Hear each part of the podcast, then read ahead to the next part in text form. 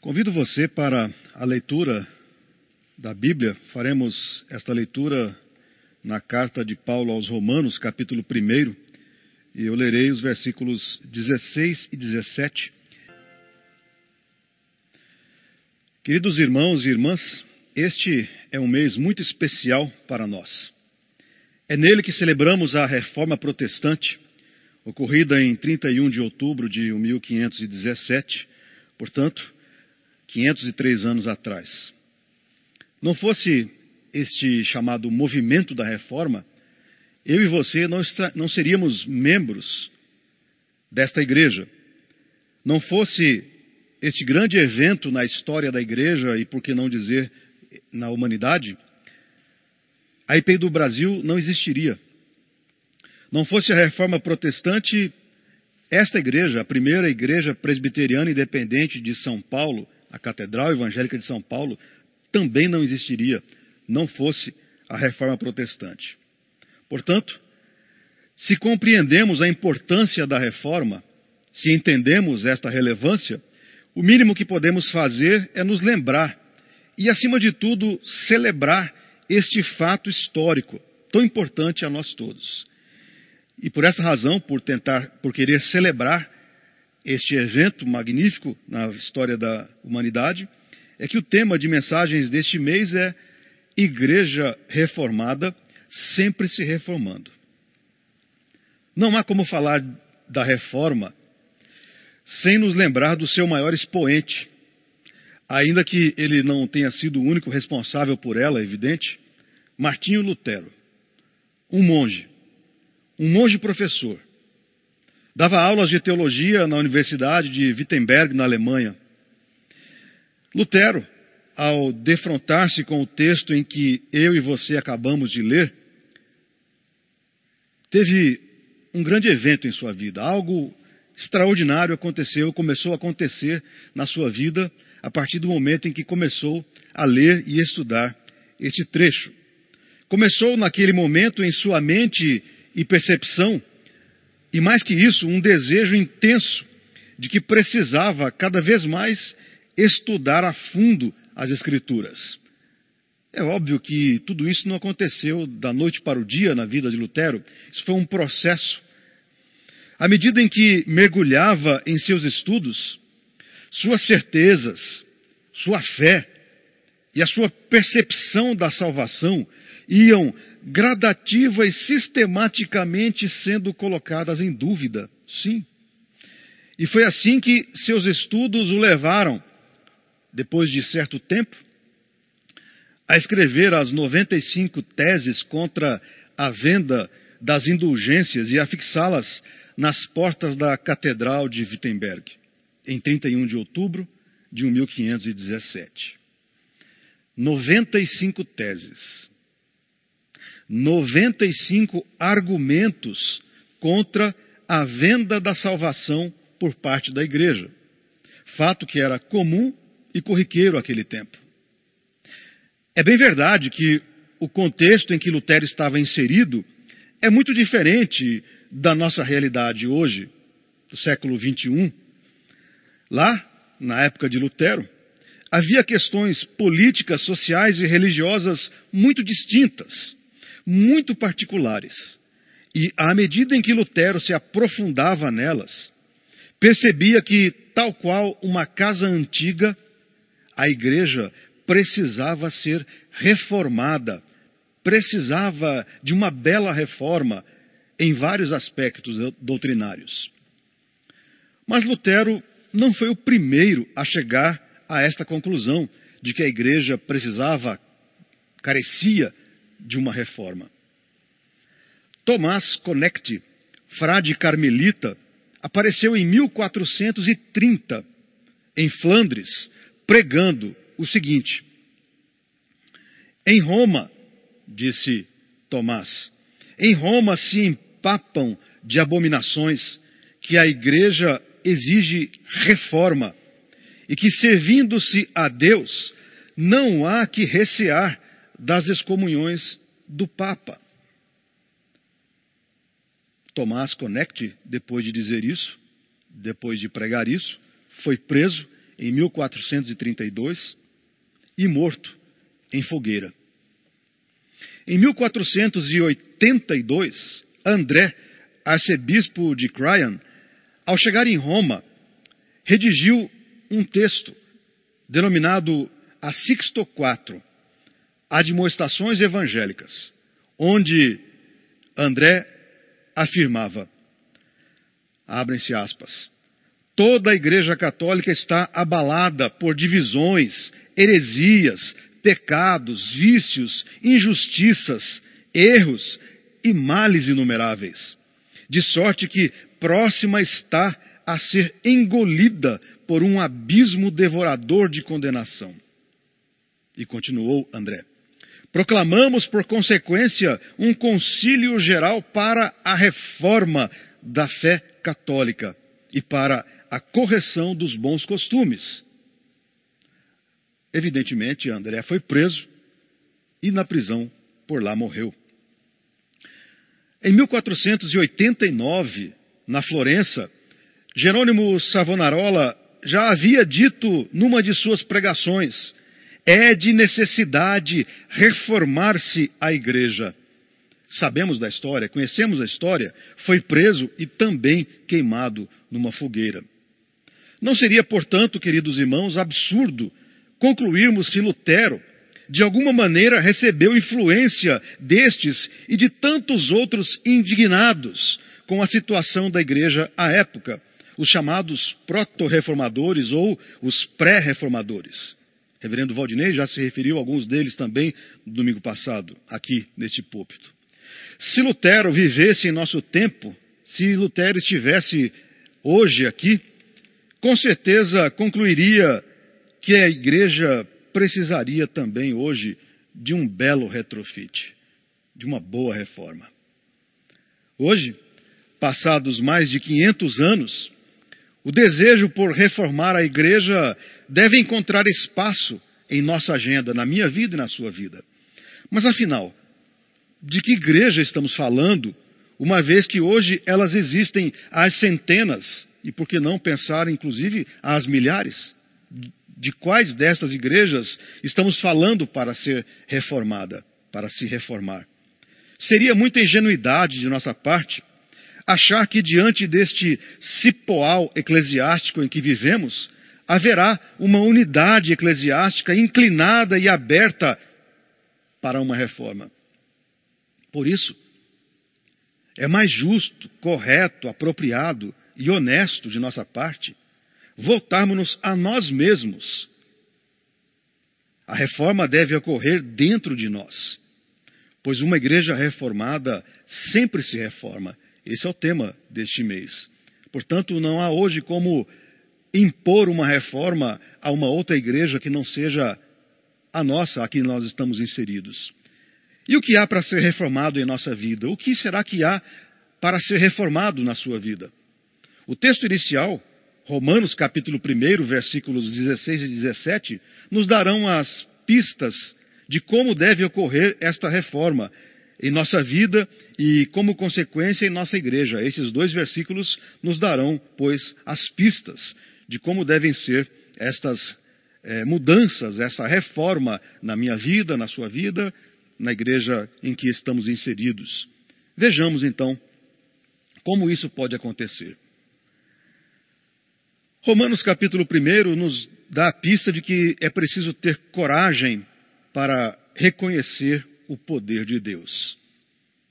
Pois não me envergonho do Evangelho, porque é o poder de Deus para a salvação de todo aquele que crê, disse Paulo no versículo 16. Texto lido por Lutero. Naquele período obscuro da igreja, os fiéis não tinham acesso às escrituras sagradas, apenas o clero. E ainda assim de forma muito restrita. A interpretação do texto bíblico era prerrogativa apenas e tão somente do chamado alto clero. A razão, dentre outras, era a de que eram os únicos alfabetizados e os únicos que dominavam a capacidade de ler e interpretar o texto sagrado. E Lutero era um destes abençoados que possuíam a capacidade de ler e interpretar um texto. Coisa rara à época.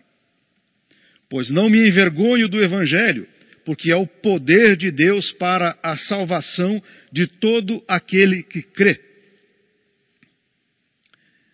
Imagino que este versículo tenha iniciado na mente de Lutero uma série de comparações com aquilo que ele testemunhava na vida cotidiana da igreja em que ele estava inserido.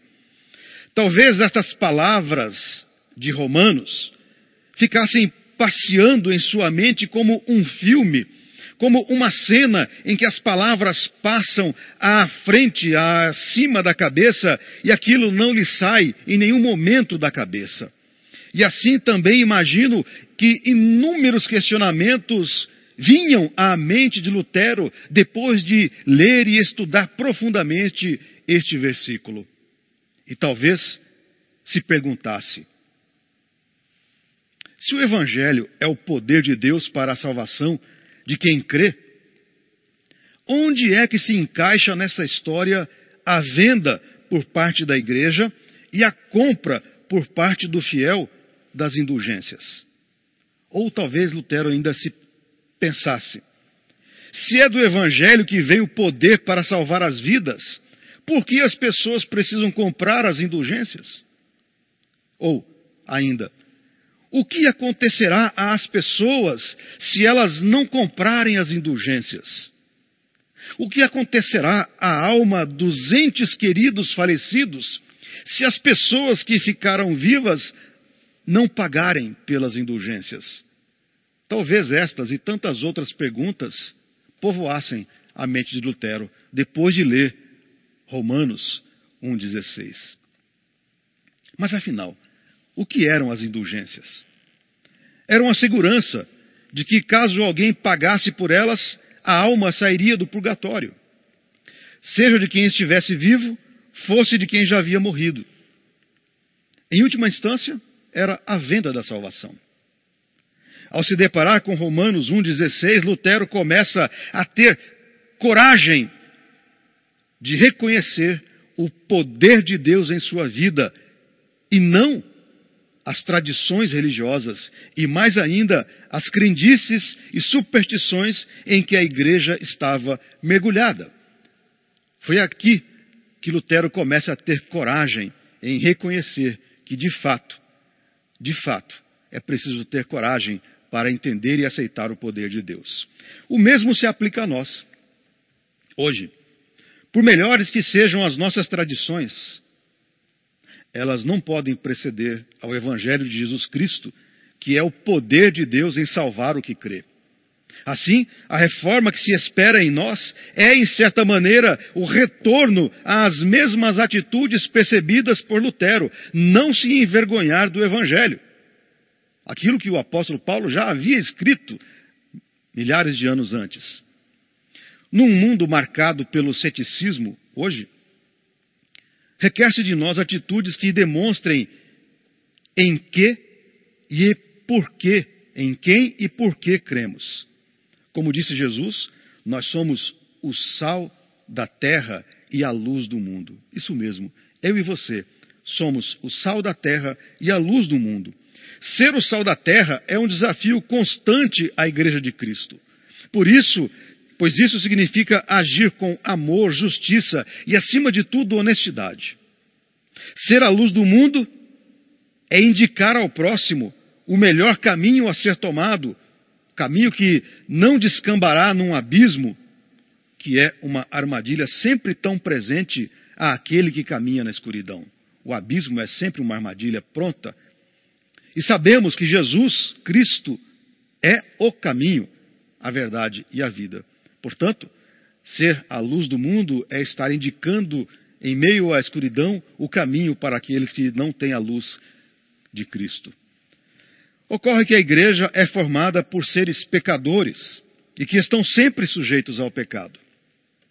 Buscar ser o sal da terra e a luz do mundo, agindo com justiça e apontar ao descrente o Salvador que é Jesus Cristo, é de fato rebelar-se contra a natureza humana corrompida e ser uma igreja reformada, sempre se reformando. Em outras palavras, a reforma que se espera em nossa vida é que vivamos em justiça, fazendo assim com que a nossa vida aponte Jesus Cristo, o Salvador. Vivendo desta maneira, com certeza estaremos nos reformando a cada dia. É esta reforma que se espera em nós. Uma vida de acordo com a vontade de Deus. Estaremos reformando o nosso coração e a nossa fé a cada manhã, e assim agiremos como o apóstolo Paulo, que não tinha vergonha do Evangelho. E depois de agirmos assim, perceberemos que, de fato, ele é o poder de Deus. Calbart, comentando este versículo, afirma que o poder de Deus é a investidura de Jesus como o Cristo. O poder de Deus é a investidura de Jesus como o Cristo. Portanto, ao investir Jesus como o Cristo, Deus apresenta ao mundo o seu poder. E quando Deus oferece ao mundo seu Filho unigênito para que todo aquele que nele crê não pereça, mas tenha a vida eterna, está dizendo à humanidade que o seu poder, que gera a vida, em oposição ao poder do mundo, que é baseado na força bruta, é facilmente percebido na, be na beligerância e no desamor entre os homens. Esse poder conduz ao inferno, ao que, ao contrário, o poder dele, o poder de Deus, conduz à vida eterna. Assim, nós somos convidados a promover a reforma a cada dia em nossa vida. Promova, pois, a reforma em seu coração. A cada dia. Não se envergonhe do Evangelho, mas ao contrário, seja sal da terra e luz do mundo, indicando a todos com quem você se relaciona, que é Jesus Cristo, o caminho, a verdade e a vida, e é esse o caminho a ser seguido. Reforme-se a cada dia. Mas o texto nos dá ainda outra pista de como proceder a esta reforma. O texto nos aponta que é preciso ter coragem para reconhecer a justiça de Deus, visto que a justiça de Deus se revela no Evangelho, diz o texto bíblico. Dentro daquele contexto de descaminho bíblico doutrinário em que Lutero estava inserido, havia ainda outro elemento significativo a ser melhor compreendido por ele: a justiça. Na verdade, era um mundo a ser descoberto, uma vez que a noção de justiça passava invariavelmente pelos caminhos da interpretação canônica e da autoridade do Papa. Em escala de grandeza e importância, em muitos momentos a autoridade papal e as tradições da igreja eram a referência ao referir-se à justiça. Tanto aquela para as disputas nos tribunais, quanto referindo-se à própria justiça de Deus. Neste cenário, a justiça de Deus era apresentada às pessoas como sendo aquela interpretada pelas bulas documentos e opiniões papais. Esta era a justiça de Deus. Assim, Deus, por essa visão, Deus exercia sua justiça quando o Papa tomava uma decisão, fosse ela qual fosse. Por esta perspectiva, ao oferecer a possibilidade de compra das, indulgências, Deus estava exercendo a sua justiça de salvar a alma do purgatório e, por consequência, enviá-la ao céu para a morada eterna. Não era Deus quem fazia isso. Era a compra da indulgência. Ocorre que ao fazer isso, ao invés de revelar, a igreja estava, na verdade, ocultando a justiça de Deus, que se manifesta justamente no Evangelho de Jesus Cristo, que é, como já vimos, o poder de Deus para a salvação de todos aqueles que creem, bastando apenas crerem, não necessitando, pois, pagarem nada. É a graça de Deus. É o Evangelho quem salva, não a nossa justiça, mas a justiça de Deus. Não o que fazemos ou deixamos de fazer, mas o poder de Deus manifesto no Evangelho é quem salva o pecador, aquele que crê. Caminho natural, como consequência do estudo disciplinado das Escrituras, é a libertação. Disso já tinha dito Jesus Cristo antes. E conhecereis a verdade, e a verdade vos libertará. João 8,32. Foi exatamente o, o que ocorreu à mente de Lutero. A verdade o libertou para entender que a justiça de Deus, na verdade, se revela, se mostra, se apresenta no Evangelho que por sua vez é o poder de Deus em transformar o coração das pessoas, dando-lhes a salvação. E foi assim que Lutero, antes de apresentar publicamente os fundamentos de uma reforma da igreja, reformou-se a si mesmo, reformou a sua própria condição de entender o próprio Evangelho, reformou a sua maneira de olhar para as Escrituras e, por conta disso tudo, manifestou uma grande coragem. Manifestou uma grande coragem para reconhecer a justiça de Deus manifesta no Evangelho e não nas indulgências, não nas opiniões papais, não nas tradições da igreja, mas apenas e tão somente no Evangelho de Jesus Cristo. É ali, chegou Lutero à conclusão, é ali, no Evangelho, que se revela a justiça de Deus. É ali, no Evangelho. Gostaria de citar o próprio Lutero comentando sobre a justiça de Deus que ele havia descoberto. Diz-nos o próprio Lutero a respeito da justiça de Deus. Deus não quer salvar-nos pela nossa própria justiça, mas sim pela justiça e sabedoria que vem de fora não pela justiça que vem e nasce a partir de nós, mas a que surge em nós, vinda de outra parte, não a que se origina em nossa terra, mas a que vem do céu. Por conseguinte, é preciso ser instruído pela justiça totalmente externa e alheia, razão pela qual é necessário, em primeiro lugar, extirpar a justiça própria e familiar. É preciso ter coragem para reconhecer a justiça de Deus e que ela se manifesta no Evangelho e não nas tradições. O apóstolo Paulo fez isso. O apóstolo Paulo foi quem afirmou que ele não tinha vergonha do Evangelho. E Lutero reconheceu esta verdade e o convite continua feito a mim e a você para que nós não nos envergonhemos do Evangelho, mas tenhamos coragem em revelar e mostrar a justiça de Deus que se manifesta nele. Portanto, o convite a mim e a você, no século 21, é que nos reformemos a cada dia, a começar em nosso próprio coração, em nossa própria maneira de agir diante do Evangelho e para as pessoas que estão à nossa volta. Assim, é preciso dizer: reforme-se a cada dia. Mas o texto ainda nos faz lembrar que é preciso coragem também, não apenas para perceber a justiça de Deus, mas é preciso coragem para reconhecer que a nossa vida é dirigida por Deus. É preciso ter coragem para reconhecer que a nossa vida é dirigida por Deus.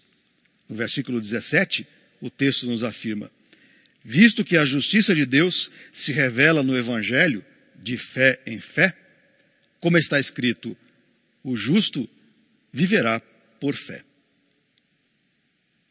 O justo viverá por fé. Esta é uma expressão conhecidíssima. Na verdade, dizem os exegetas, é o centro, é o resumo, é o coração do Evangelho e do livro de Romanos. O justo viverá por fé. O apóstolo Paulo extraiu esta belíssima expressão, o justo viverá por fé, do livro do profeta Abacuque. Foi Abacuque quem disse isso. E por que razão o profeta disse o que disse? É preciso nos situar no mundo de Abacuque. O povo de Judá, seu povo, estava distante de Deus. Os litígios e as contendas levavam à violência entre o povo. Um outro profeta contemporâneo, Jeremias, pregava que, por causa daquelas atitudes de contendas e de afastamento de Deus, Deus mesmo iria castigar o povo enviando os babilônios para tomar Judá.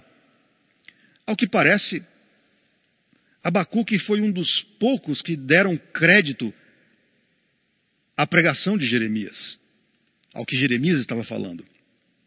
E assim, Abacuque ficou abatido, Abacuque ficou profundamente triste, frustrado e com medo do que viria a acontecer quando os babilônios chegassem.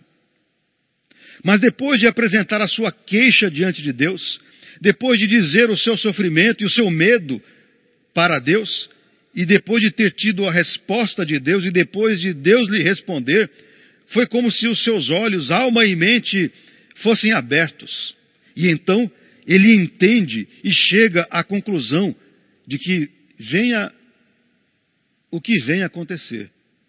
O justo viverá pela sua fé, independentemente das circunstâncias. Foi a conclusão que chegou Abacuque. De amedrontado e frustrado, Abacuque passa agora a ser movido pela fé e chega à conclusão de que, mesmo passando por dificuldades, no final seria pela fé que poderia suportar o que estava por vir, os babilônios. E assim produz talvez um dos mais belos poemas sobre a fé, descrito no capítulo 3, versículos 17 ao 19 do livro de Abacuque. Diz ele. Ainda que a figueira não floresça, nem haja fruto na vide, o produto da oliveira minta, e os campos não produzam mantimento. As ovelhas sejam arrebatadas do aprisco, e nos currais não haja gado. Todavia, eu me alegro no Senhor, exulto no Deus da minha salvação. O Senhor Deus é a minha fortaleza, e faz os meus pés como os da corça, e me faz andar altaneiramente. É uma bela manifestação de fé. Voltamos ao, voltemos ao texto de Romanos e à reforma protestante. A esse momento, Lutero não sabia o que ainda estava por vir em sua vida. Estava apenas chegando às conclusões estava apenas ainda sendo impactado pela leitura desse texto de Romanos. E estava digerindo tudo isso e estava construindo a partir de então todos os seus argumentos e a sua percepção e as suas conclusões. Nosso monge ainda está sendo impactado pelo estudo diligente de Romanos 1,17 para perceber que o justo viverá por fé. Lutero, nesse momento, não tinha ainda a mínima ideia de que afixaria suas 95 teses. Não sabia também que, ao fazer isso, seria ameaçado, perseguido pela igreja e teria que se refugiar no castelo de um amigo. Lutero ainda não sabia disso. E também Lutero não sabia que justamente naquele momento de medo no castelo produziria, assim como Abacuque, um poema significativo sobre a fé em Deus. E que musicada, musicado o poema, o hino seria eternizado como a Marselhesa da Reforma. O hino é conhecido, Castelo Forte. Castelo forte é nosso Deus, espada e bom escudo, com seu poder defende os seus em todo transe agudo, com fúria pertinaz persegue Satanás, com ânimo cruel, astuto e muito rebel, igual não há na terra. E assim continua Lutero nesse belíssimo poema, que será logo mais cantado em nosso culto, entoado em nosso culto. Viver por fé é ter coragem de reconhecer que a nossa vida é dirigida por Deus e que nele depositamos a nossa esperança. E mais que isso, por fé, nele perseveramos. Assim, queridos irmãos, queridas irmãs, se você quiser ser um reformador, uma reformadora nos tempos de hoje, viva por fé, reconhecendo que a sua vida é dirigida por Deus, independentemente das circunstâncias que você venha a enfrentar. Em meio às dificuldades, em meio aos problemas, persevere em Deus, creia que Deus está atuando e agindo, ainda que você não veja uma solução ao problema que você está enfrentando. Haja pela fé e por fé. Persevere em esperar, em confiar que Deus é quem conduz a sua vida. Isso é reformar-se, isso é reformar o coração dia após dia. Reforme-se, pois, a cada dia. E tenha coragem de reconhecer. Tenha coragem de reconhecer que não somos nós, que não é você, mas é Deus quem dirige a nossa vida, quem cuida da nossa vida. Isso é reformar o coração diante de Deus. Assim, queridos irmãos e irmãs, Inspirados pela celebração da reforma e pelo texto que a inspirou, sejamos corajosos. Tenhamos coragem de reconhecer o poder de Deus, manifesto no Evangelho. Tenhamos coragem de reconhecer a justiça de Deus. E, por fim, tenhamos coragem de reconhecer que a nossa vida é conduzida, cuidada e dirigida por Deus. Sejamos, pois, assim, uma igreja revestida de coragem ao proclamar o Evangelho de nosso Senhor Jesus Cristo, assim como fizeram Paulo, o apóstolo, como fez Lutero e como fizeram tantos outros homens e mulheres ao longo da história da igreja. Que Deus nos abençoe e que possamos, cada dia, ser, de fato, uma igreja reformada que se reforma continuamente. Reforme-se a cada dia. Que Deus nos abençoe. Amém.